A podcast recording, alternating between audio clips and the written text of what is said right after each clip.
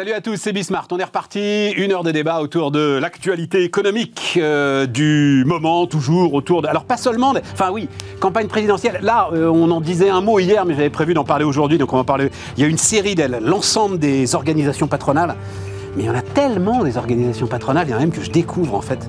Bref, qui commencent à recevoir les, candidats. Donc euh, ça m'intéresse de discuter un peu avec mes invités de, l'influence ou pas euh, des chefs d'entreprise, des patrons, etc. J'avais oublié euh, l'histoire que le MEDEF avait dû renoncer à inviter Marion Maréchal, et ça c'était il y a deux ans comme le temps passe. C'est une bonne image quand même hein, euh, de la façon dont euh, notre débat est en train euh, d'évoluer. toujours pas mal d'histoires autour des actionnaires, des super profits, et puis, alors quand même, grande manœuvre dans le big business. On va voir ce que peuvent en dire nos invités. Allez, c'est parti, c'est Bismart.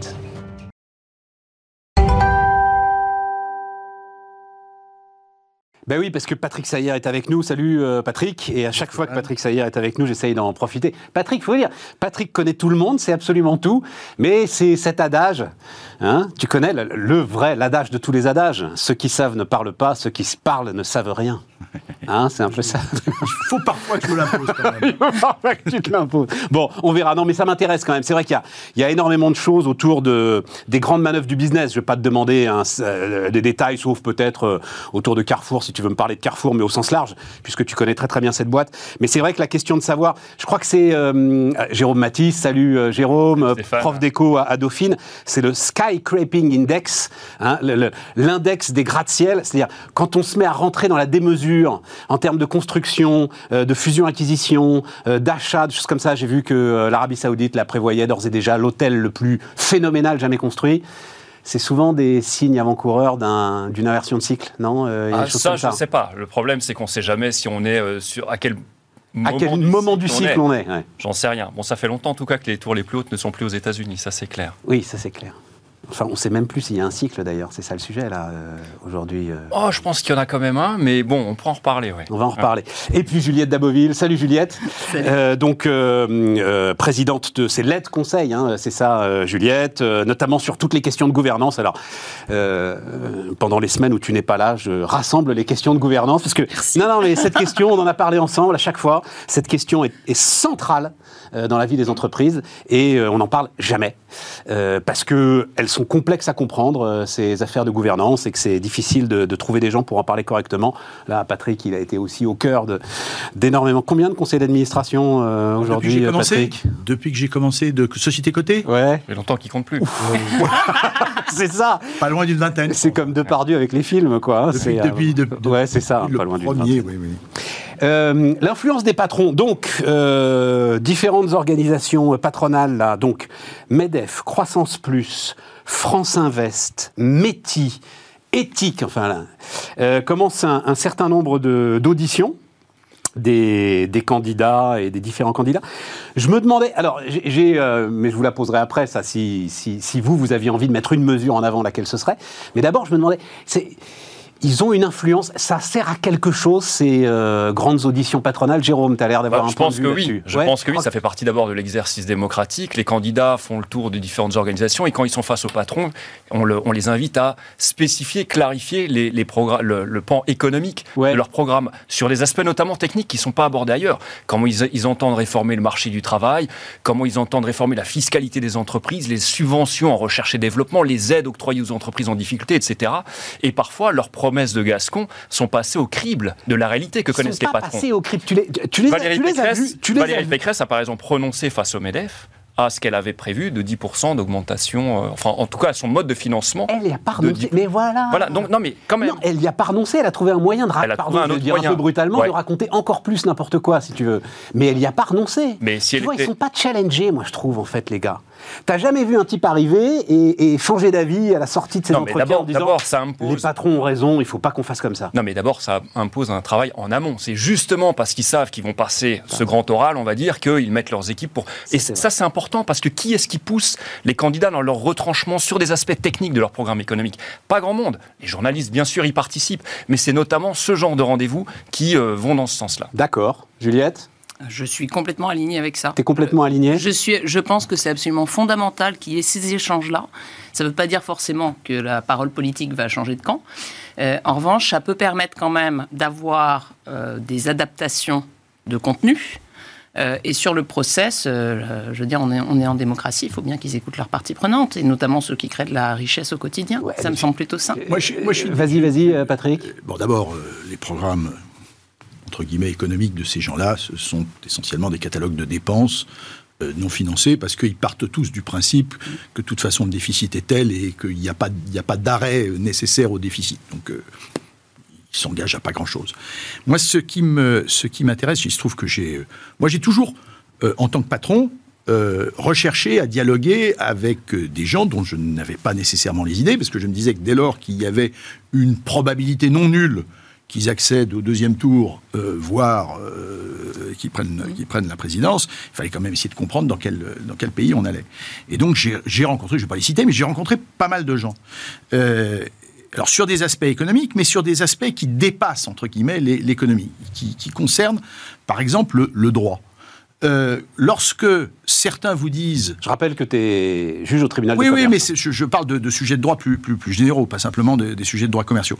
Lorsque certains disent on va arrêter euh, ce que M. Giscard d'Estaing a fait avec le regroupement familial, en pensant que c'est Valéry Giscard d'Estaing qui a décidé du regroupement familial. C'est un truc complètement faux.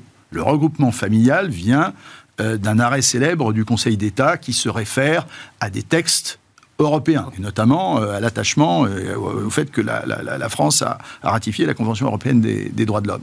Donc, sortir de ces textes en disant je vais remettre la moitié euh, des binationaux dans les prisons dans, dans- leur, pays d'origine, ou tu vois très bien le, type de candidat qui peut soutenir ce, euh, ce, ce- ce type de proposition. En réalité, quand tu t'adresses à eux, j'en ai eu un qui était à ma droite, euh, il m'a dit non, non, vous avez raison, vous avez raison, c'est pas si simple, c'est pas euh, parce que je serai élu que j'arriverai à faire ça. Euh, et donc, ma première décision, ça sera au lieu de- de- de- d'aller à pour rechercher une majorité à l'Assemblée nationale, ça sera de faire un référendum. Ouais. Donc, en Bon, on réalité, voit très bien de qui tu veux parler. on voit Oui. Très bien de qui je veux parler. Donc Bon. en réalité, ces gens-là, ils nous annoncent des trucs qui n'ont, qui n'ont pour assez souvent, leur catalogue de dépenses, ça n'a aucun sens. Et ces mesures, qui sont des mesures assez fondamentales, parce qu'elles touchent à nos libertés euh, quotidiennes, en réalité, ils ne savent pas non plus comment ils vont les mettre en œuvre. Et je trouve que sur ces sujets-là, ils sont très peu challengés. C'est pas le rôle du patronat, on est, on est d'accord. Alors, non, non, mais parlons de assez ça, ça mais m'intéresse. Ils sont assez peu challengés. Et, et- et ça alors, on, on va, euh, on va peut-être faire dériver le débat parce que euh, y, a- une autre prise de position, la récente, sur un point de détail qui, qui m'intéresse. Euh, il a été pas mal, donc c'est de Zemmour dont tu parles. Il a été de ce qu'il appelle le fameux bloc de constitutionnalité. Il, je n'y connais rien. J'ai été regardé, ça m'a intéressé. Ça veut dire qu'il en parle énormément et qu'il est énormément challengé là-dessus, euh, Patrick. Bah oui, évidemment. Contrairement à ce que tu dis. Ben oui, mais il est challengé là-dessus. Après lui, il a sa propre logique Oui, oui, non, mais il a. qui est de dire à un moment le Conseil constitutionnel. Alors, il date ça de, euh, je sais plus, enfin l'un des arrêts du Conseil constitutionnel qui a fait sortir en fait le Conseil de son lit normal et qui lui a fait un peu prendre la posture d'une Cour suprême à l'américaine. Il dit non, le Conseil constitutionnel doit revenir dans son lit, l'application stricte de la Constitution. Ah oui, c'est l'intégration du préambule euh, de la Déclaration des droits de l'homme dans la Constitution, voilà, qui a qui a amené ça. Et là-dessus, je fais un référendum. Il est ultra cohérent. Oui. Je vois pas ce que. Non, mais- ils le non, sont non. beaucoup moins en Non, affaires non, non, économiques. non, hein. mais, mais ce qui est intéressant, c'est qu'il commence à dire, je vais, sortir, je vais faire un référendum. Quand tu parles du reste, tu t'aperçois qu'en réalité, il ne peut pas sortir de façon légère, parce qu'en en réalité, il est tenu par la Convention européenne des droits de l'homme, mais il est tenu par un certain nombre de textes qui tiennent euh, euh, à l'Union européenne. Et donc, en réalité, il va être obligé de faire marche arrière, d'avoir, un début de Frexit. En réalité, il est en train de mettre en place un Frexit. Est-ce que la France, qui n'est pas l'Angleterre, qui est euh, pivot dans le, système, dans le système monétaire européen, est-ce que la France peut se permettre un Frexit? Et quelles seraient les conséquences prévisibles d'un Fre- d'un Frexit? Personne n'en parle. En réalité, derrière le programme de M. Z, il y a le Frexit. Non, mais j'adore euh, Patrick parce que on travaille un peu pour euh, préparer cette émission, euh, l'air de rien. Donc j'envoie des petits messages. Est-ce qu'il y a des sujets dont vous voulez parler? Euh, Voilà.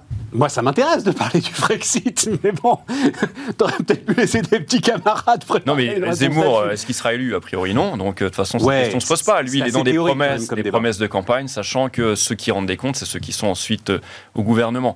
Il n'empêche quand même, pour revenir un petit peu sur le sujet initial, excuse-moi Patrick, c'est que euh, si on demande quand même aux candidats de chiffrer leurs mesures, on leur demande de savoir. Alors, c'est sûr que quand face au patronat, on dit on va tout financer, on va, on va financer des, on va proposer de l'exonération de charges sociales, là, le patronat reste silencieux sur la question. Par contre, quand on dit c'est au patron de payer ceci ou cela, on leur demande exactement euh, les comptes. Ouais, ouais. Et, et- et- et quelque part, les programmes, normalement, sont censés se chiffrer. Oui, mais tu les as vus, euh, Jérôme. Enfin, je sais pas si tu as eu le temps, parce que tu as du travail. Moi, en l'occurrence, c'est mon travail. Aucun n'est chiffré. J'ai été regarder. Même Valérie Pécresse, c'est quand même impressionnant. C'est le parti de gouvernement. On est d'accord. Hein, oui. C'est euh, c'est le RPR. C'est enfin, Ouais, voilà, c'est- voilà, l'héritier d'un parti de gouvernement. Il n'y a rien. Vous allez regarder euh, valériepécresse.fr, vous allez regarder programme économique. On est à combien On est à, à deux mois là euh, Oui, un peu moins de mois, oui. J'ai cherché, j'ai cherché un peu de structure. De l'autre côté, c'est pareil. hein. Macron, il n'y a rien. Non, mais Macron, il n'est pas, candidat. Il n'est pas candidat, mais, Mais, enfin, euh, ça me pose un aujourd'hui- problème, ça me pose un problème dans le débat démocratique. Aujourd'hui, il n'y a pas de parti de gouvernement qui se présente. Parce qu'on ne Ouais. va pas parler de, de, de- de- de la gauche, euh, puisque alors là, pour le coup, les chances qu'elle qu'elle obtienne sont, sont encore beaucoup plus minces. Mais le programme du Parti Socialiste, qui a été un, un vrai parti de gouvernement, aujourd'hui, c'est- un catalogue de dépenses. Laisse de côté le Parti Socialiste, comme tu le dis. Regarde, restons sur euh, parti de gouvernement. L'histoire du temps de travail. Valérie Pécresse. Même dans ses déclarations, si tu veux, donc j'abolis les 35 heures, Elle parle d'une exonération euh, de- d'heures supplémentaires au-delà des 35 heures. C'est Au-delà quelque part 35 valider heures. les 35 heures quand même. Et ben voilà, et pourtant Voilà. elle te dit, j'abolis toute référence. Elle te dit d'un côté, j'abolis toute référence à la durée légale. Ça, Patrick, je sais même pas si elle a le droit d'abolir toute référence à la durée légale. Hmm. pas. Je crois pas Je non pas. plus. Je pense pas. Euh, et en même temps, dans le même temps, elle te dit, euh, chaque heure supplémentaire au-delà des Au-delà de 35, 35 heures sera défiscalisée. 35 heures, ouais. Et je suis pas tout à fait sûr si elle est désocialisée ou seulement défiscalisée. Alors, pour Donc tu vois, l'exercice ensuite d'aller devant les patrons pour faire blabla me, semble euh, totalement artificiel. Et pour être très franc, c'est un peu là-dessus que je voulais vous amener, j'ai l'impression qu'ils participent de ça. Et qu'au lieu de faire, euh, tu vois, le, le truc habituel, classique, qu'il faut faire régulièrement, il serait peut-être temps qu'ils tapent du poing sur la table de dire, dites donc les gars, là, à un moment, on aimerait avoir des choses un peu concrètes quand même. Voilà. Bon, quand ils sont face à des candidats de droite, les patrons sont plutôt euh, quand même à droite dans le paysage français. On est d'accord. qu'ils vont pas, euh, pas ils vont pas essayer de mettre trop en difficulté ses propres candidats. Mélenchon s'est pas présenté devant le Medef. S'il l'avait fait, Je sais pas s'il il serait devrait le pas. faire. Il Il devrait devrait le faire. alors, Peut-être qu'il le Il fera, je ne sais pas, Il mais lui, son passage sera un peu plus difficile, j'imagine. Et pour faire le lien avec ce que tu disais, non mais Patrick, Non, il fait... Mais non, parce, qu'il n'est pas, moins- il est pas moins chiffré que les autres. Ah, oui, mais il, est, il, il fait. T'as il d'un il est côté, plus dans la tu- provoque, mais il n'est pas moins chiffré que les autres. T'as d'un côté euh, 1500 euros de SMIC et de l'autre côté le blocage des prix. Oui, non, mais- à un moment, si tu veux, t'as un étau là non, est non, mais- compliqué à gérer quand même. Si tu veux, quand tu as, quand tu as, moi j'ai, avec euh, un autre candidat euh, plutôt, plutôt à droite. Bon, il va falloir qu'on le reconnaisse aussi, c'est le portrait chinois. avec- C'était, c'était une dame, euh, c'était une dame, et c'était il y a quelques années. hein. je, je disais, ça commence, euh, ça commence à, à bien faire. euh, elle, était plutôt, euh, à l'époque, elle voulait fortement euh, raccourcir l'âge de, l'âge de la retraite. Mais D'accord. Fortement, hein, assez violemment. Euh, je disais, mais qui va financer ces retraites? Elle me disait, mais ils sont déjà chômeurs, donc ça change rien, on fait passer de la poche droite à la poche gauche. Enfin, voilà le genre de, de, de- de- de raisonnement qu'on te tient. Ça, c'est ahurissant quand même. Mais Oui, mais Vas-y, c'est- Juliette. Stéphane, honnêtement, moi, c'est pour ça que je suis convaincu qu'il faut que tous les candidats, effectivement, aillent rencontrer les différentes organisations. Parce que si tu veux réussir à sortir de ça avec un process à peu près correct, avec des points d'intention à un moment donné sur. euh, Vous allez juste devoir opérationnaliser quand même ce que Ouais. vous nous dites. C'est exact comme tu le dis. Euh, et là, je suis désolée. euh, ça peut être intéressant qu'ils se parlent et on se rend compte que sur des mesures réelles qui sont mises en œuvre, effectivement, il y a un certain nombre de blocs de constitutionnalité, blocs européens qui peuvent s'appliquer. Donc ça va poser des questions d'opérationnalisation et le fait qu'ils rencontrent le maximum de personnes, les candidats, ça va leur permettre de se rendre compte aussi, ça je peux le porter, ça je ne peux pas le porter. Parce qu'à un moment, il faut quand même pas oublier que notre gros problème aujourd'hui, c'est quoi? C'est les derniers sondages avec le taux d'abstention qui est prévu. Oui. Et il y a un moment où la crédibilité de la parole politique, elle est là. Et donc il faut qu'ils soient en capacité de proposer des solutions réellement Ouais. euh, qu'on puisse euh, implémenter. Quoi. Euh, Trois sinon, mois de salaire sans charge sociale, par exemple, ça c'est euh, Zemmour, c'est. C'est cohérent.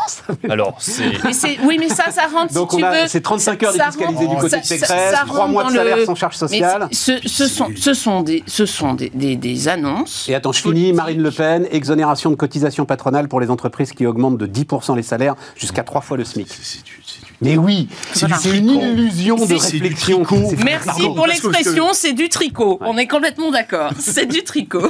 Tu voulais pas le dire parce qu'on aurait dit que c'était une expression de femme, c'est ça? Je n'aurais pas osé. c'est ça. Bon, on, Est quand même, on, Est quand même, censé s'attaquer normalement, rentrer dans le deuxième volet de la politique budgétaire contracyclique, c'est-à-dire qu'on sort, le Covid s'éloigne, on a tapé dans les dépenses publiques euh, comme quasiment jamais, mais il fallait le faire hein, pour déployer ce filet de protection qui a permis d'amortir la chute économique. Et normalement, euh, creuser les dépenses en période de crise économique, ça veut dire aussi le revers de la médaille, c'est de renflouer les caisses, euh, de nouveau le sol budgétaire, quand l'économie repart.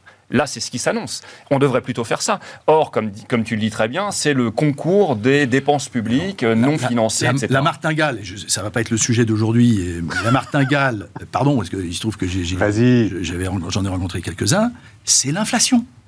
L'inflation, la bienvenue inflation. Alors on s'est battu, on l'a vu, enfin moi je me souviens de Volcker, tout ça, on s'est battu pour, pour, pour, pour, pour l'éliminer l'inflation. Aujourd'hui, elle arrive comme, comme un messie, parce que l'inflation, elle va par miracle effacer toutes les dettes et, et, de droite à gauche, ils sont à, attendre l'inflation comme, comme, la, comme la pluie, comme les moussons en Inde, si tu veux. Et ils ne se rendent pas compte des risques qu'ils prennent. Euh, alors, juste parce que j'en ai, profité là, pour euh, ressortir une étude IFOP euh, à la fin de l'année dernière là, qui, qui était intéressante sur la remontée de la confiance dans les entreprises. Hein, je, voilà, je, vais vous remettre ça au cas où, je ne sais pas si vous avez eu le temps de jeter un petit coup d'œil là-dessus. Et donc, c'était c'était sorti à la fin de l'année dernière. Et en gros, pour résoudre les problèmes, aujourd'hui, pour résoudre les problèmes du pays, euh, les Français sont à 50-50 entre l'État et les entreprises. Et ça, c'est quand même. Euh, il y a d'autres indicateurs d'ailleurs qui sont sortis depuis qui montrent que euh, les entreprises, les élites privées, voilà, on va appeler ça comme ça, ont quand même marqué des points. Voilà, ces, ces derniers mois dans leurs attitudes. Confiance et équilibre. Ouais, voilà, c'est ça. C'est très bon. C'est un très bon équilibre. C'est plutôt bon signe parce que euh, bon, le citoyen français, il voit toujours l'État. La mise trop vite. Attends, je parle à Marie-Gilles, mais c'est là plus longtemps l'infographie, le, temps qu'on la regarde. Voilà, vas-y, euh, Jérôme. Non, je disais que oui, donc euh, c'est le, le, le, français type il considère l'État dans une vision totalement paternaliste. Et il est temps qu'on se défasse un petit peu de cette image. Donc c'est plutôt bon signe d'accorder un petit peu plus de poids à ce que font euh, les entreprises, ne serait-ce que dans notre inconscient collectif. Alors le graphique est tout à fait à droite. Euh, il, a fois, euh, il est sans surprise, mais il reste un petit peu comique. C'est que sur la question du rôle de l'État vis-à-vis des entreprises, vous avez, euh, il y a le graphique, en fait, il est partagé suivant que ceux qui y répondent sont des patrons et des entrepreneurs ou des citoyens Donc les patrons disent plus de liberté, c'est fondamental dans le monde de l'entreprise, et au contraire, les citoyens ordinaires réclament plus de régulation, de contrôle des entreprises. Ce sont deux visions qui s'opposent frontalement sur ce sujet. Ça rejoint, ça rejoint un, sujet, qu'on avait commencé hors antenne euh, tout à l'heure, qui est pour que les entreprises soit crédible, si, si, si aujourd'hui on est prêt à leur, à leur accorder du, crédit, et pour ne pas que ce, que ce crédit disparaisse, il faut que les patrons, il y en a un certain nombre qui sont, qui sont de ce point de vue, heureusement, c'est pas le, juste le libéralisme à tout, à tout craint, mmh. il faut que les entreprises, il y a des secteurs qui sont plus visés que d'autres, acceptent un certain niveau de régulation, voire d'autorégulation, pour écarter les brebis galeuses. Et il y a des brebis galeuses et il faut les écarter. C'est l'affaire Orpea qui te fait réfléchir à ça. Hein, Moi, l'affaire Orpea, elle est, elle, est, elle est, tout à fait symptomatique parce qu'on est rentré ensuite dans un débat euh, qui est le meilleur euh, gestionnaire euh, de, de, services publics. Hein. C'est vrai que l'accompagnement de fin de vie, c'est une forme de service public. Est-ce que c'est le privé? Est-ce que c'est -ce que le public? Alors qu'on sait que plutôt, c'est plutôt le privé. Mais donc ça pose une question, est-ce qu'on peut gagner de l'argent sur des gens qui sont en situation de faiblesse. Et quand on regarde ce qui se fait euh, aux États-Unis sur un certain nombre de professions, on accepte effectivement de transférer des services qui sont des services publics ou quasi publics au secteur privé, mais à la condition expresse qu'il y ait une autorégulation qui se mette en place sous l'œil vigilant de l'État. Parce que l'État ne peut pas être partout. Enfin, cette idée que l'État est, derrière chacun d'entre nous, ça n'existe pas, et ça de, de, moins en moins, et heureusement d'ailleurs. Mais encore faut-il que sur des secteurs qui sont des secteurs, ça concerne le climat, ça concerne un certain nombre de sujets, euh, les entreprises soient exemplaires, et cette exemplarité, elle doit l'avoir avec une, autorégulation qui est investie d'un pouvoir de sanction. Vous avez un, mot là-dessus? Moi, ça me fait réfléchir euh, euh, sur autre chose, c'est que, donc, effectivement, libéral, etc. et tout, pas de problème, le privé est le meilleur gestionnaire. L'État et le secteur public te protègent de l'avidité absolue. Tu vois, le, le, grid du milieu des années 80. C'est-à-dire, là, si tout ce qu'on commence à savoir se confirme sur Orpea, ça, dans le secteur public, c'est pas possible. Tu peux faire beaucoup de conneries, mais l'avidité totale d'aller te goinfrer à droite à gauche et de préparer euh, ton départ. Initié, euh, notamment tu penses à ça? Ouais, enfin visiblement ça va même au-delà, quoi. Tu vois, voilà. Euh, le, public te protège de ça. Non, mais c'est juste voilà, c'est juste ma réflexion, elle est là-dessus. Ça sert à ça. Hein. Ça sert à ça. Ça sert à ça. tiens, pendant qu'on y est, parce que Juliette, EDF. Mm-hmm. C'est quand même hein, l'inflation. Il faut toujours avoir en tête les 23 milliards là, qui sont dépensés pour bloquer l'énergie pendant 4, 4 mois, mmh. voilà, à peu près 4 mois. EDF, euh, position de Jean-Pierre Jean Levade, qui lui aussi en a fait des conseils d'administration, sur les dernières exigences de l'État.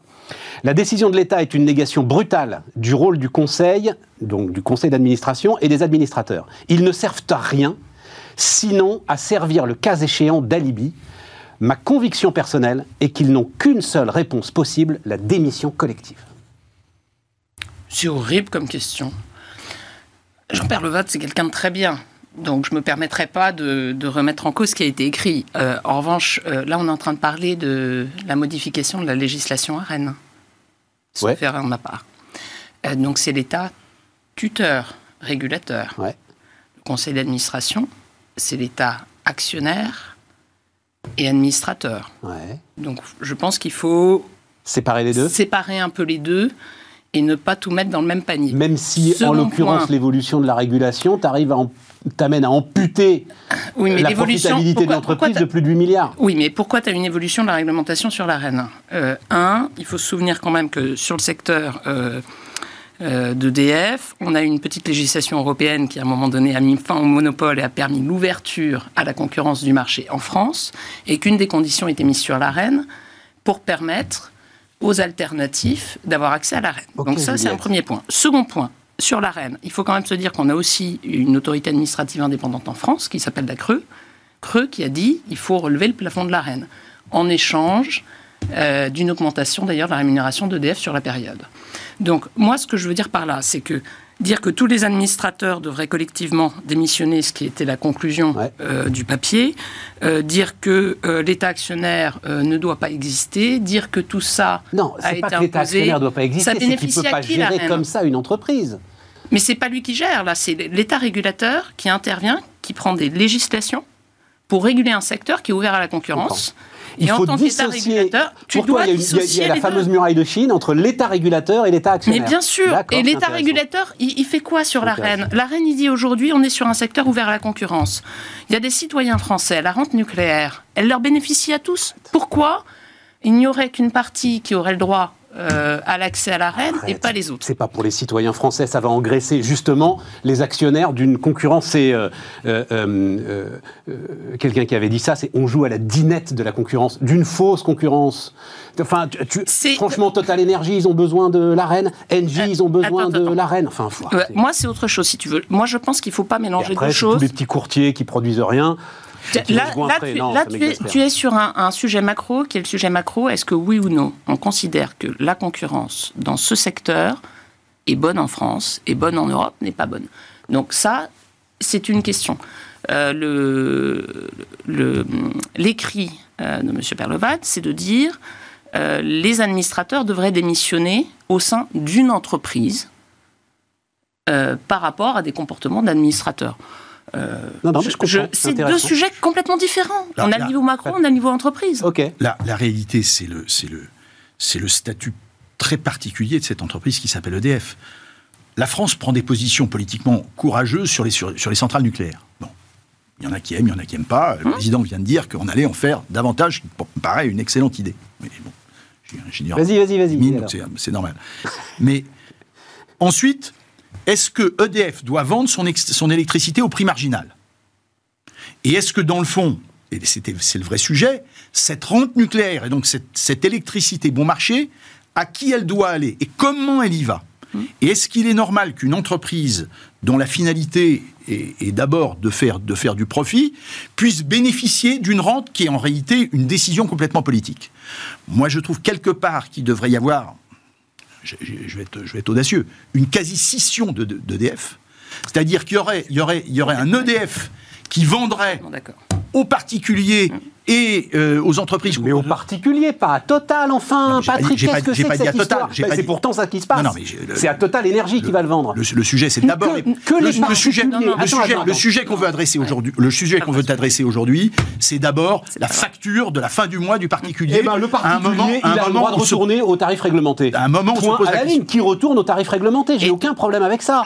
Mais que ce soit EDF, enfin, tu te rends compte? Donc, on va te dire, écoute, euh, Patrick, t'es gentil, mais un quart, donc toi, t'es pas producteur, on va dire t'es commerçant, un quart de tes vendeurs, en fait, ils vont travailler pour les concurrents parce que t'es un peu trop gros, un peu trop fort. Mais t'inquiète pas, hein, c'est pour le bien des consommateurs. Mais ça va pas, non Mais où est-ce qu'on a vu ça? Et c'est Total Energy, Engie. Les deux plus gros bénéficiaires de de l'arène, c'est Total et Engie. Marche sur la tête. Non, non, mais à la limite, c'est un autre sujet. Moi, ce qui m'intéressait, c'est la gouvernance. Voilà, Et au niveau là, de la gouvernance, c'est un point, mais effectivement, après, c'est la question macro. La question macro, c'est quelle place tu veux laisser à la concurrence ou pas en France, en Europe? Mais sur la gouvernance, Qu'est-ce que ça n'apporte pas? L'État régulateur, Sur la l'État gouvernance, actionnaire. ne mélangeons pas. Et franchement, euh, l'écrit qui, qui va dire l'État actionnaire est un mauvais actionnaire, il faut en sortir. euh, J'ai envie de dire, c'est toujours les mêmes débats qu'on a depuis, euh, depuis plus de 100 ans. Donc il y a des gens qui ont des positions, on est pour l'État actionnaire, d'autres qui sont contre l'État actionnaire. Donc je respecte. En revanche, tirer d'une position personnelle, parce que c'est ce qu'on peut lire euh, entre les lignes de l'article, euh, je considère que l'État n'a pas à être actionnaire. Une conclusion qui est les administrateurs démissionner tous. Euh, je veux dire, faut arrêter sur Non, la non, grande démission euh, américaine qui, euh, je veux dire, ça va sur Orpea, ça va sur EDF, on arrête la grande démission, on met un peu Non, de non, mais j'entends le.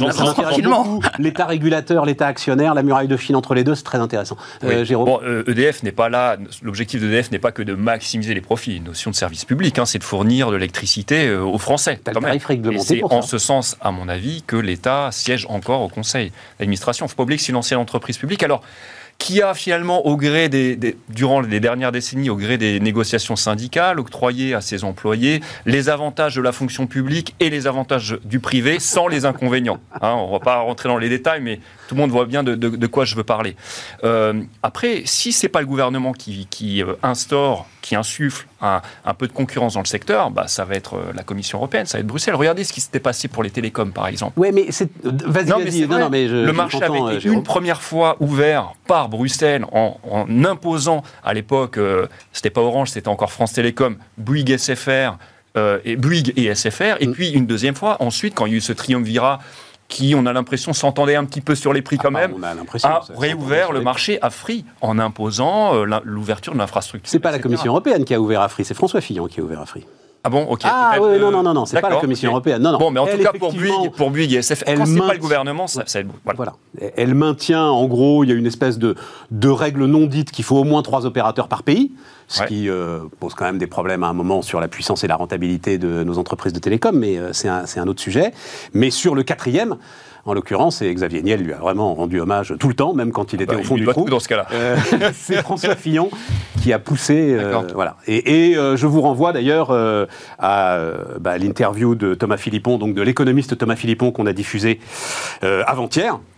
Et qui fait le parallèle entre euh, ce qui s'est passé aux États-Unis, où on a laissé en fait euh, l'oligopole se reconstituer Ouais, euh, autour des télécoms, et on se retrouve avec des factures qui sont dix fois plus importantes qu'en Europe, cher, avec euh, Ouais. un service dégradé et des réseaux dans un état épouvantable, et puis ce qui se passe en France et en Europe. Voilà. Question de positionnement sur la concurrence, qu'est-ce que ça apporte, qu'est-ce que ça apporte pas, au-delà du, au-delà du discours politique, et de dire Bruxelles impose, donc on fait, parce qu'effectivement, l'ouverture à la concurrence peut quand même avoir des La vertus. différence, ma chère Juliette, c'est que, euh, euh, en l'occurrence, tous les opérateurs télécoms ont des antennes et un réseau. En ce qui concerne l'énergie, euh, il y a euh, un producteur, euh, tu vois, et, et c'est donc voilà là que euh, la concurrence me semble totalement. euh, Je- J'entends ton point, mais c'est pour ça, sans Illusoire. doute, que ce dont nous parlions tout à l'heure en termes de positionnement sur euh, comment tout ça va se transformer dans les mois qui viennent, euh, il y a quand même une réponse qui est de se poser la question qu'est-ce qui relève De des citoyens, des missions d'in- d'intérêt public, euh, de l'intérêt général, et qu'est-ce qui relève d'une activité commerciale qui peut permettre justement de se poser la question de, ben, on va peut-être essayer de regarder en termes de euh, de charges et de fonctionnement de personnel. On va peut-être pousser un peu la digitalisation, un peu l'internationalisation. Il faut, faut, regarder l'histoire d'EDF par rapport à ça. Quand est venue l'internationalisation? Bon. Faut regarder les dates. tu l'as la date? 98. Et tu regarderas les ouvertures, à la, les ouvertures du marché Bruxelles, justement, à la concurrence. Et donc, qu'est-ce qui a poussé à des changements de stratégie pour le groupe EDF Et aujourd'hui, on est quand même assez content euh, que EDF ait ce positionnement-là. C'est de pouvoir aller euh, à l'international. Bah, ça fait des changements de stratégie, ça fait des changements de social en interne, donc euh, digitalisation, meilleure offre de services, etc. Ça se motive, ça se challenge un peu. Est-ce que c'est mauvais? Pas sûr. Ben oui, quand tu as régulièrement l'État qui te dit tiens, au fait, là, on va vous ponctionner 8 petits milliards en passant, c'est compliqué quand même. De... Non, mais là, c'est un mélange des genres. Là, c'est un mélange des genres. C'est un mélange des genres. On marque une pause, on se retrouve dans un instant.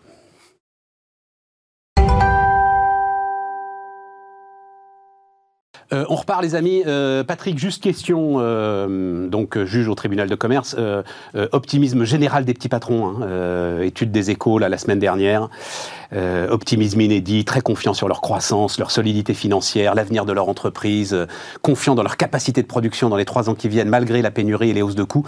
Tous les nuages sont écartés. Enfin, ce que tu vois, toi, PGE, dette sociale, etc. Il n'y a plus de sujet, il n'y a vraiment plus de sujet Non, les nuages, les nuages ne sont pas. Pour moi, les nuages ne sont pas écartés. Et notamment le, nuage de l'inflation qui est arrivé est, là pour durer. Mais non, mais sur la situation des boîtes, sur la situation, toi, euh, sur la situation des, des, des, PME en France, c'est vrai qu'on est, on, on, était à un point bas pendant toute la période Covid, mais ça on pouvait comprendre puisque puisqu'il n'y avait plus d'assignation de la part de l'URSSAF, d'ailleurs qui revient quand même modérément. Hein. Euh, donc il y avait il y avait il y avait une construction, y la, je sais pas plus de 30 ou 40 des, des, assignations en liquidation judiciaire, elles viennent notamment des URSAF ou du, ou du Trésor public. Euh, et, ça, et ça, ça avait complètement disparu. Et aujourd'hui, on reste encore dans un point d'étiage qui, qui est bas. Euh, mais il y avait aussi quelque chose qui est intéressant. Mais ça veut dire ce que tu me dis là, c'est que les URSAF court toujours pas après euh, non, non, non, non, non, pas, pas, avant les élections. Et il y a non, mais il y a un sujet, il y a un sujet qui est, il y a un sujet qui est intéressant. Il y a un sujet qui est intéressant, c'est aussi celui de voir que les gens ont commencé à prendre conscience qu'il y avait d'autres moyens de traiter les difficultés qu'attendre le dernier moment. Alors ça concerne moins les toutes petites entreprises hein, qui n'ont aucune aucune sophistication financière, mais pour celles qui sont de taille intermédiaire, il y a euh, la sollicitation du tribunal pour des procédures qui sont des procédures confidentielles, qui sont les procédures de mandat ad hoc ou de conciliation, et celles-là, elles ont pris un essor absolument formidable et ça, se maintient. Super nouvelle. Donc euh, donc ce qui est plutôt une bonne chose parce que ça évite d'être de, de, le pied au mur. Tu te souviens que la bah oui, évidemment, toi tu t'en souviens, mais la présidente donc de l'ensemble des tribunaux de commerce, Sonia Arroas, était venue là nous dire ça justement, nous dire il faut profiter de cette période pour pousser la porte du tribunal et pour venir juste discuter avec nous. Voilà. Et donc tu confirmes, c'est vraiment ce qu'il faut continuer à faire. Il faut continuer à faire et les, banques ont commencé, enfin les, banques notamment, euh, ont trouvé les, outils pour, pour répondre à ces, problématiques. C'est intéressant, hein. euh, Jérôme, tu as Oui, alors on assiste en ce moment à des, grandes manœuvres, notamment fusion, acquisition des grands groupes qui rachètent des petits. Ah oui, là tu parles de, oui, bah, c'est le sujet que tu Hein. Alors allons-y, allons-y sur les. Oui, tout à fait. Euh, et. et, là-dessus, bon, bah, il faut toujours euh, encore, et là on parle encore d'autorité de la concurrence, c'est-à-dire comment on, on, insuffle de la concurrence au sein d'un marché, tout ça c'est lié. C'est que à la fois euh, toutes ces fusions, ces acquisitions permettent de, de, de, faire de grands consortiums qui vont bénéficier de rendements d'échelle croissants, ça, c'est bon pour le consommateur, mais à terme, il ne faut pas non plus que ça se transforme en pouvoir de marché, Exactement. pouvoir de, économique trop concentré, ce qui, à long terme, peut être délétère pour le consommateur qui, face à un monopole, ne peut plus rien négocier. Et c'est toute la thèse de Thomas Philippon qui est aux États-Unis, au tournant des années 2000. Il y a eu cela. Essentiellement d'ailleurs pour des raisons de politique et de lobbying. Hein, les chiffres qui donnent, allez revoir l'interview euh, sur le financement des campagnes électorales, mais très très impressionnant. Euh, parce qu'on on dit sans arrêt, il y a énormément d'argent dans les campagnes électorales aux États-Unis. Quand on voit les chiffres, c'est sidérant. Donc essentiellement pour euh, ces raisons-là, euh, la concurrence s'est affaissée en fait, et le consommateur américain et même le PIB américain mm. en est la première victime. Et là aussi, il donne des chiffres spectaculaires. ces grandes manœuvres, Patrick, là, c'est non. Moi, la question que je me demandais, je me posais, c'est est-ce que c'est un moment là où, euh, selon l'adage, easy money makes stupid decision. Euh, les entreprises sont gorgées de cash, euh, il y a assez peu de rendement à aller chercher, et c'est les moments où on se met à racheter des trucs très très chers. sans forcément en avoir besoin et sans forcément savoir ce qu'on va en faire. Je, mettrais ce, sous un angle un tout petit peu différent. les entreprises, elles n'ont pas terminé, pour certaines d'entre elles, les, les adaptations nécessaires du fait de la digitalisation, du fait, par exemple, dans le secteur automobile, de la transformation considérable de ce qu'était une automobile à- au siècle dernier et de ce qu'elle sera en 2040, euh, c'est- ça n'a juste rien à voir. Ça n'a juste rien à voir. Et les, les- les investissements dont on parle sont tellement conséquents que l'effet d'échelle est, est, me semble-t-il, nécessaire euh, à, à la réalisation des économies. Faute de quoi, si on essaye de faire par petits bouts là, par petits bouts là, on n'arrive pas à déplacer, à déplacer des montagnes.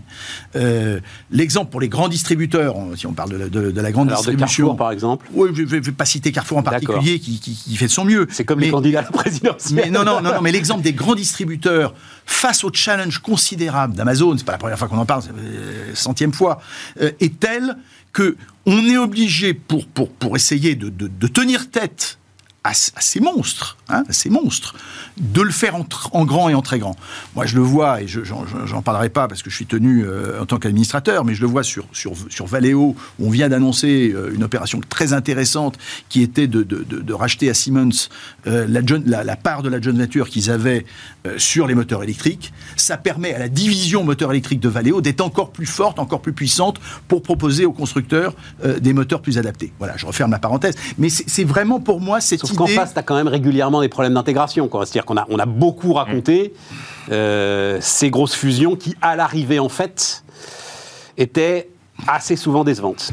Tout est dans l'exécution. Tout est dans l'exécution. Tout est dans l'exécution. Ouais, Moi, j'ai vu, j'ai vu, j'ai, été euh, quand j'étais banquier d'affaires, j'ai été parfois artisan de fusion qui se sont merveilleusement bien passées. Qui se souvient aujourd'hui qu'Adeco, alors c'est une, affaire de service, Mmh. c'était Adia et Eco. Plus personne. C'est devenu un leader absolument mondial du, vrai. du- du travail temporaire. J'en ai, j'en ai connu euh, dans, dans, le- dans la, enfin, j'en ai connu beaucoup. Ensuite. euh, si euh, et ça c'est tout, tout, tout début que ça se passe. hein. Il y a cette fameuse histoire qui est, qui est connue, qui est l'histoire des 100 jours. Si dans les 100 jours, chacun du dirigeant au N-2, N-3 sait exactement où il va être positionné, il n'y a, y a- y pas marche. de sujet, ça, ça- ça fonctionne. Ça fonctionne. Mais si on attend qu'on commence à payer des McKinsey, j'aime beaucoup McKinsey, euh, des BCG et des Ben et je sais pas qui, pour savoir comment on va intégrer, à ce moment-là, c'est- c'est c'est la foire d'empoigne et on, dé- on détruit de la valeur. Juliette Moi, la seule petite inquiétude que j'ai dans ce contexte-là, parce que je suis complètement d'accord, il faut à tout prix euh, qu'il y ait des ensembles qui soient capables de supporter ce qui arrive euh, en termes d'investissement, de changement, et on parle du secteur automobile, je veux dire, euh, avec les engagements qui ont été pris en termes d'impact climatique. Évidemment, il faut emmener tout l'écosystème et il faut réussir à construire les véhicules de demain qui seront accessibles à tous. La seule petite inquiétude que j'ai, c'est le climat social actuel avec des gens qui sortent de là fatigués. Et à ce moment-là, c'est vrai qu'être capable de soutenir les dirigeants, euh, les responsables d'équipe, les hauts managers, pour qu'ils soient capables d'enlever tout le monde et de redescendre la pression, euh, je pense que ça va être le plus gros challenge des entreprises euh, dans l'année qui vient. C'est une puissante affaire de management. Vas-y, vas-y, Patrick. Non, parce que en en fait, ça fait, ça fait, ça fait, vous faites le, le- le- le lien avec un sujet qu'on évoquait sur le partage du gâteau. Moi, j'ai toujours été fasciné, alors dans, dans- dans les, les 20 années où j'ai fait du capital investissement, euh, aussi bien chez Lazare avec Fonds Partenaires qu'ensuite chez Euraseo, j'ai toujours été fasciné qu'à partir du moment où on arrive réellement à mettre en place des outils qui sont pas juste des, des, des- petites primes qu'on file comme, comme, comme personnel merci. Enfin, moi, ça m'a toujours donné l'impression que c'est comme au casino, on dit personnel merci ou c'est un pourboire. Mais quand on, on transforme vraiment les collaborateurs par des systèmes d'action gratuite, par des systèmes mais d'intéressement, mais vraiment construits, où ils se, où ils se mettent, ils deviennent actionnaires, co-actionnaires et donc co-responsables de leur entreprise. À ce moment-là, en dépit de la fatigue qui est réelle, hein, que je cherche pas du tout à, à atténuer, il y a, les gens sont intelligents à quelque niveau qui- que, que, que ça soit, ça. Et, et ils intègrent l'intérêt pour l'entreprise et ils intègrent l'importance de décisions qui, d'une certaine manière, peuvent leur être à court terme légèrement défavorables parce que elle est favorable au plus grand nombre. Et moi, j'ai été, f- j'ai été fasciné de le voir sur le terrain. Jérôme, tu voulais ajouter un truc? Oui, alors un petit pas en arrière sur ces, toutes ces acquisitions, ces fusions. Ouais. Attention aux logiques impérialistes Ouais. qui permettent à des euh, finalement des dirigeants d'entreprise de les faire grossir pour s'octroyer un plus gros salaire. On l'a vu. Hein, ça, Et de racheter des boîtes pour les tuer Ouais, aussi. Tout simplement. Donc, faut faire Voilà. quand même Logique impérialiste Attila. Ouais, Ouais, tout à tu fait. parlais du conseil, du recours au conseil de toutes ces boîtes, des cabinets de conseil que tu as nommés, et tu dis quand c'est ça dans les 100 premiers jours, c'est c'est mauvais signe. C'est aussi parce que souvent, ces entreprises y recourent pour faire passer la pilule. Elles savent déjà ce qu'elles veulent faire euh, la réforme qu'elles veulent adopter pas faux. et puis elles passent par des cabinets de conseil pour légitimer euh, cette réforme là en disant vous voyez c'est pas nous qui li- c'est c'est des gens C'est euh, Bain. voilà exactement On n'y peut C'est le coup rien. de tampon Ouais. C'est Bain. Et puis, euh, sur le par finalement, toi, euh, ce que tu soulignes là à l'instant, pour revenir maintenant raccrocher les wagons, c'est le partage de la valeur ajoutée au sein de- des entreprises. Et pour moi, c'est c'est là un enjeu, en fait. C'est un enjeu. Euh, alors, il faut. En termes d'opérabilité, ou je sais plus quel terme tu emploies, il y a eu ça, euh, il faut faire attention comment c'est mis en œuvre. Parce que quand c'est un intéressement par, je sais pas, du salaire supplémentaire, des primes, des bonus, du dividende euh, salarié, appelons ça comme on veut, euh, Ah sur.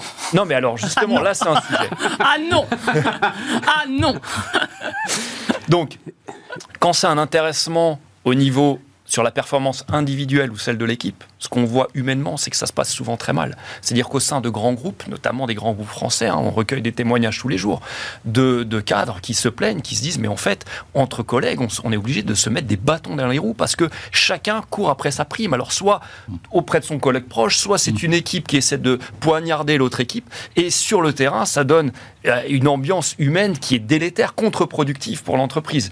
Donc c'est pas facile à mettre en œuvre tous ces systèmes d'intéressement, de primes. Quand c'est au niveau général l'entreprise, pourquoi pas? Mais bon, apparemment, tu es contre le. Non, non, non, Non, c'est la notion. dividende salarié. Ah oui, C'est la la notion de. Elle, elle va nous le dire après, justement. D'accord. Bon, voilà. Non, mais voilà. Donc, je pense qu'il faut réfléchir sur ces questions-là et essayer de trouver. euh, alors, je ne sais pas quelle marge de liberté peuvent avoir aussi les entreprises. On peut imposer, on peut faire un prolongement de la prime Macron. Enfin, il y a plein de façons de faire. Attends, attends, mais euh, parce qui que ouvre à ce grand débat de la, du partage de la valeur ajoutée au sein de il y l'entreprise. a plein de sujets. Euh, Juliette, oui, donc ce mot de dividende salarié, qui est un peu notre sujet de la semaine, ça, ça te, Ça, ça- te ça me dresse les poils sur les- perturbe, voilà, ça me te perturbe un peu. Ah, Ça me voilà. perturbe un peu. soit c'est du que- dividende, soit on est salarié. Euh, alors, du coup, tu deux. peux être euh, actionnaire salarié, et tu as du C'est dividende. salarié, ouais. Mais je veux dire, on a oui, des outils extraordinaires. qu'actionnaire. Mais c'est pas la, la notion de dividende salarié en ce moment. Il faut juste remettre les choses au centre. Le dividende, ça rémunère un risque. Bon, ça rémunère un risque, donc on est actionnaire, on prend un risque et on est rémunéré pour ce risque qu'on prend. Et il faut quand même se souvenir, la notion de partage de la valeur, c'est très compliqué d'appréhender ce sujet parce qu'on essaye justement de lui mettre un, un- un énorme chapeau. On va tous englober avec deux, trois réponses qui seront adaptées à toutes les entreprises, qu'elles soient secteur service ou d'autres secteurs, toutes les tailles, etc. Et on oublie qu'il faut effectivement garder, parce que la notion de partage à valeur, elle répond à la problématique qu'on donnait tout à l'heure, qui est comment est-ce qu'on crée au sein de l'entreprise ce collectif qui veut avancer ensemble. Et j'irai plus loin, c'est partage à valeur et partage des valeurs. Donc, et, et ça, je pense que c'est très important de garder ce système-là. Donc plutôt que de vouloir créer plein de chapeaux ou plein de petits euh, sous-tiroirs en disant c'est la recette magique, on a la chance en France, c'est génial. Actionnariat salarié, intéressement, participation. Euh, on a un temps d'avance. en plus. Voilà, c'est une invention française en gouvernance. Moi, j'adore. Donc, on euh, on a le recul. Euh, utilisons le recul qu'on a. Ça a été utilisé dans plein d'entreprises et ça leur a vraiment sauvé la vie, l'actionnariat salarié. C'est euh, contre les OPA, contre etc. Donc, je veux dire, on a ces outils-là. Prenons le temps de recul pour regarder les outils et nous dire, OK, on a de bons outils qui ont fait leurs preuves, qui sont français.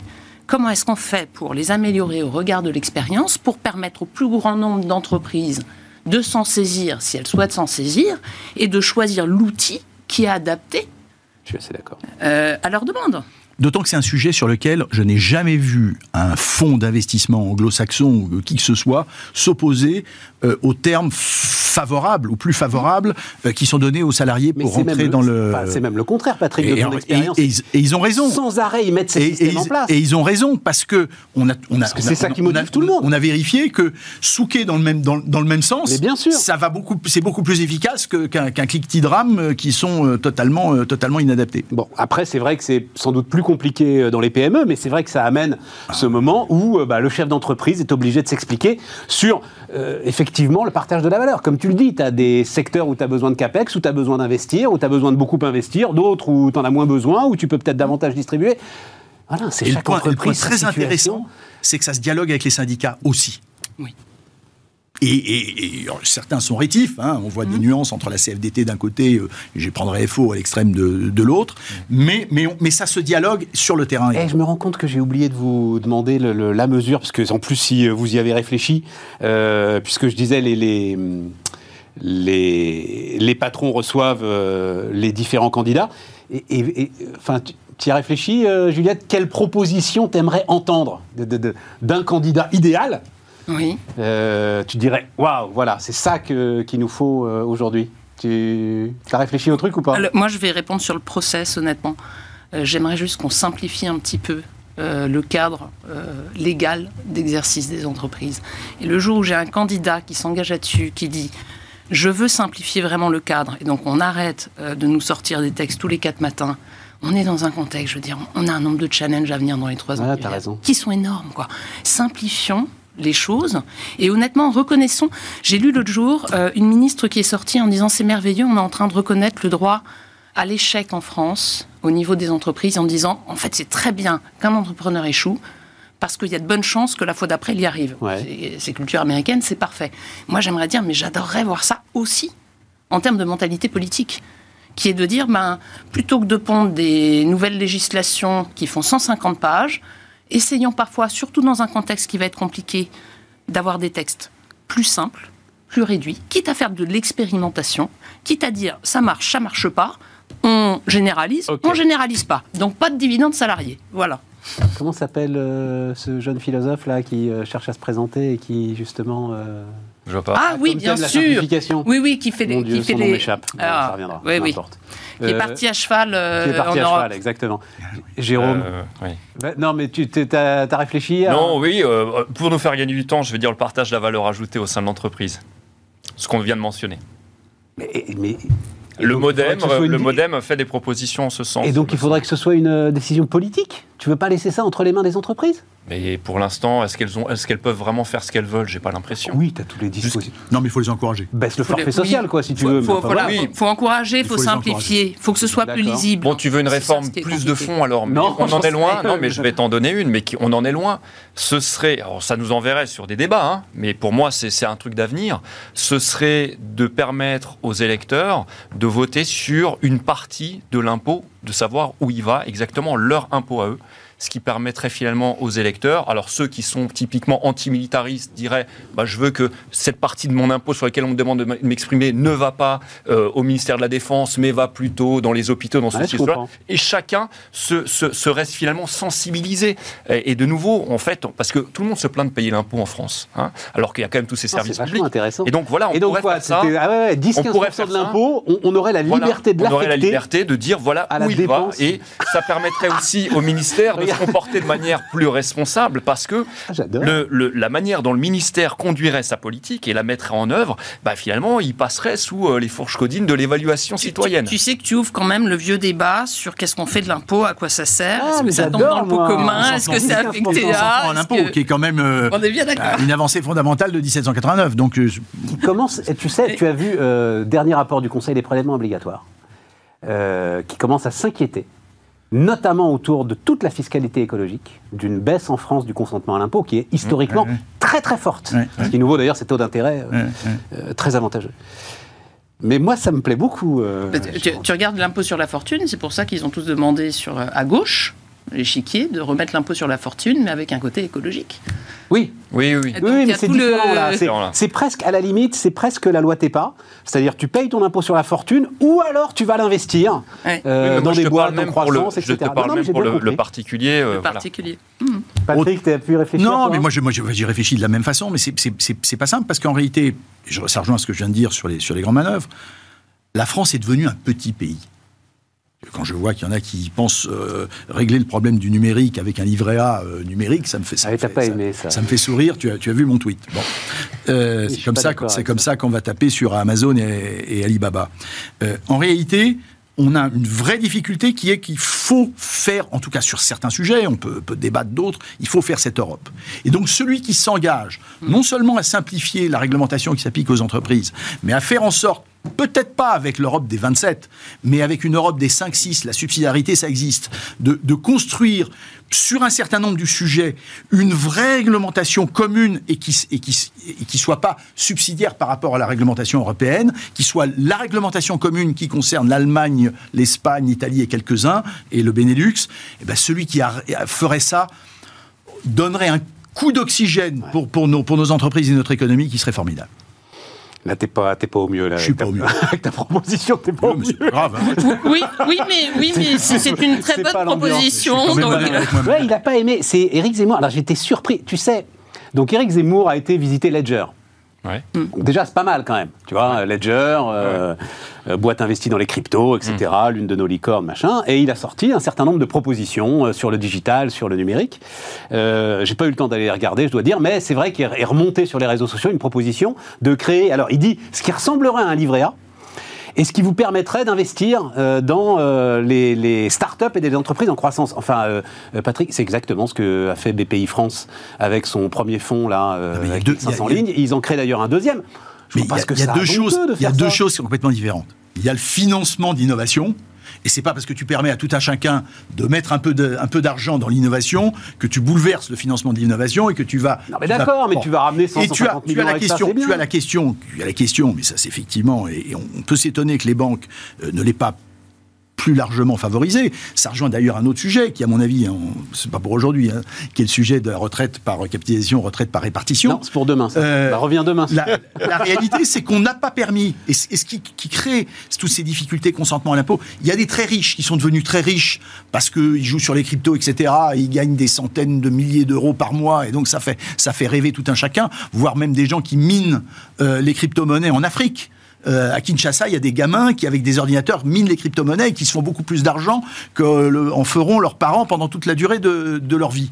Et, tu as ces laissés pour compte. Et donc faire en sorte que, d'une certaine manière, cet accès à la, manne euh, technologique bénéficie au plus grand nombre. Oui, mais est-ce que c'est le livret euh... Bah euh, écoute, euh, c'est le livret de Pays France. Moi j'ai trouvé que c'était une initiative formidable. Le, minage. Formidable. Le minage. Quand je vois l'impact sur le Kazakhstan, je suis désolé.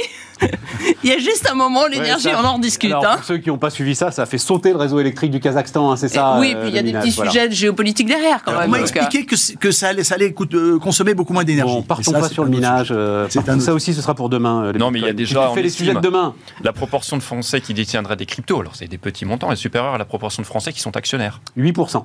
8% de Français. Mais le truc. Alors, non, mais attends, je vais vous donner les chiffres parce que je préparais l'émission de demain, donc je les ai tous en tête. D'accord. Donc 8% ont soit des cryptos, soit des NFT. Ouais. 30% de Français pensent en acquérir. Ouais.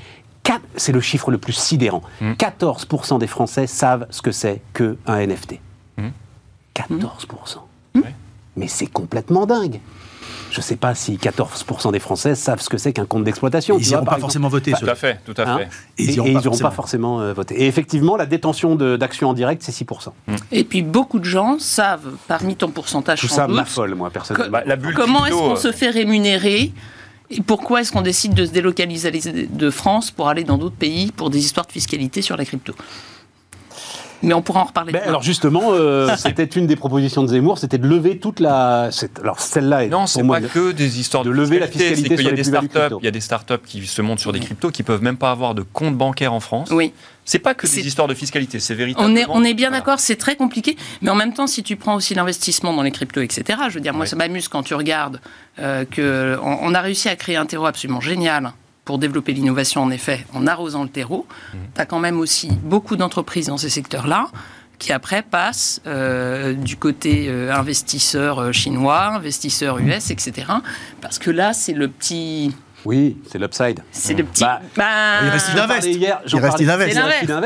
Il reste Le Raseo, Idinvest. Alors, tu, connais, tu connais très très bien Doctolib, Patrick.